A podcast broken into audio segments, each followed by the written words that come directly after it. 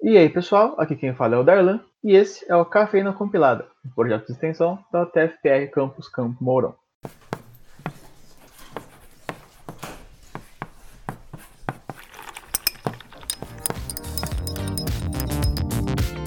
Sejam bem-vindos a mais um episódio do Disciplina Cafeína, esse quadro do nosso podcast onde falamos sobre as várias disciplinas presentes nos cursos de ciência da computação para guiar você que está começando ou que quer começar. Hoje temos aqui um episódio rápido para falar sobre duas matérias que tendem a ser algumas das mais teóricas do curso, normalmente são aplicadas no primeiro semestre, é, quando a introdução às mais diversas áreas da computação ainda está acontecendo para os alunos que são novos nesse mundo a ética e a comunicação linguística. Os nomes podem variar, como sempre. Aqui no nosso campus é ética, leva o nome de ética, profissão e cidadania, por exemplo, mas o objetivo principal costuma ser exatamente o mesmo para cada uma dessas duas disciplinas.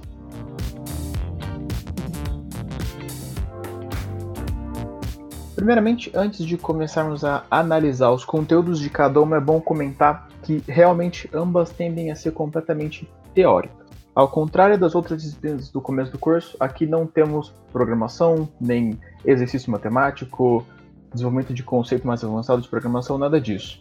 Aqui são mais comuns aulas no estilo palestra, debate em sala de aula, leitura e escrita de texto e também a ocasional apresentação de seminário. Com o passar dos períodos, as disciplinas assim vão surgindo em menor ritmo no curso, uh, dando mais lugar às disciplinas mais práticas, mais trabalhosas, que vocês já podem esperar, mas eu garanto que vocês ainda vão ter várias outras matérias como essas no futuro. E agora essas servem também, além de tudo, como introdução para esse estilo de ensino. Agora falando sobre os conteúdos. Nas aulas de comunicação linguística, obviamente você vai aprender a se comunicar apropriadamente, mas é muito mais específico que isso.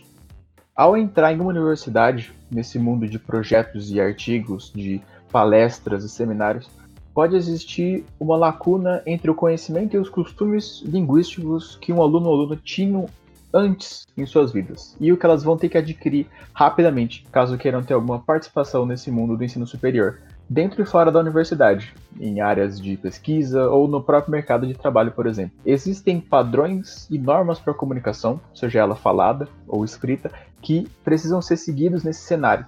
E uma parte dessa disciplina é demonstrar isso, permitir um treino inicial supervisionado.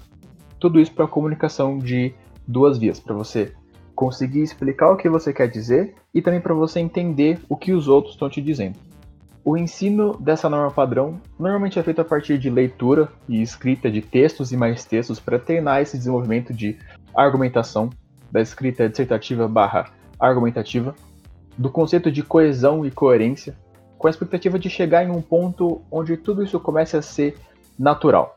E eu digo comece porque não é esperado que você saia já dessa disciplina sendo um autor literário, é praticamente impossível em tão pouco tempo, e é realmente algo que evolui constantemente com o passar do tempo e das experiências da universidade. Mas aqui, pelo menos, é o lugar certo para começar a desenvolver e a prestar atenção nessas coisas para que essa evolução em breve se torne natural. De preferência, também, é, os assuntos trabalhados aqui serão inclusive relacionados à computação. Então pode até servir como uma maneira extra para quem está começando de se inteirar em temas e áreas que possam ser de interesse, de começar a adquirir novos conhecimentos que virão a ser úteis no decorrer do curso. Claro que além de todas essas resenhas críticas, resumos e artigos é, que vocês vão escrever, uma parte grande da comunicação linguística é aprender a falar, mais especificamente a falar em público com medo de falar em público sendo comumente catalogado como o medo mais comum do mundo, talvez você fique feliz em saber que isso também vai ser trabalhado aqui para te preparar para as apresentações em público que muito em breve vão virar rotina dentro do curso e fora também.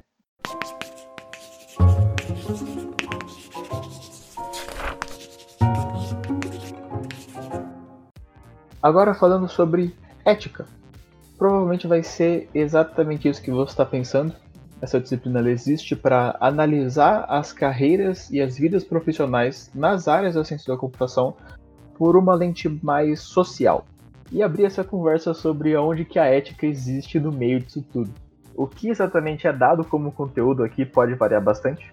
A área evolui constantemente e novas tecnologias, aplicações, uh, leis, casos e escândalos costumam surgir com certa frequência, e é bem comum essas novas conversas serem trazidas para debate em ambientes como o que essa disciplina tem o intuito de emular. Então, um olho nas notícias pode ser bastante útil. Por exemplo, eu lembro que o conceito de neutralidade da rede era um tema bem forte politicamente quando eu tive essa disciplina. Uh, o aumento das criptomoedas e tecnologias similares também, todos os dilemas morais e éticos que podia trazer também era centro de conversa.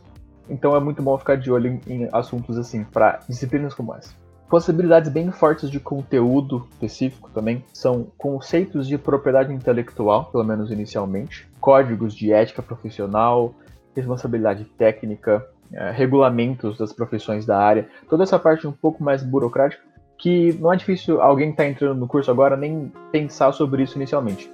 É, de novo, é tudo bem teórico, várias discussões, seminários para explorar esse lado da computação nessa disciplina.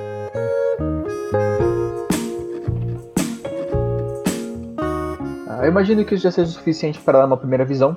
É, disciplinas assim é, não são tão fáceis de explicar como a maioria das outras, onde os conteúdos tendem a ser padronizados, mas elas também não costumam ser tão complicadas de se acompanhar. É, pode ser um lugar para você respirar, longe de todas as ciências exatas, entre aspas. E com isso, nós fechamos o primeiro semestre de matérias aqui no nosso campus. Ah, Boas-vindas a todos que estão se juntando a mais nessa jornada. Caso vocês tenham alguma dúvida sobre qualquer coisa, no decorrer do curso, não tenham medo de perguntar, pedir ajuda para os professores, para o pessoal veterano.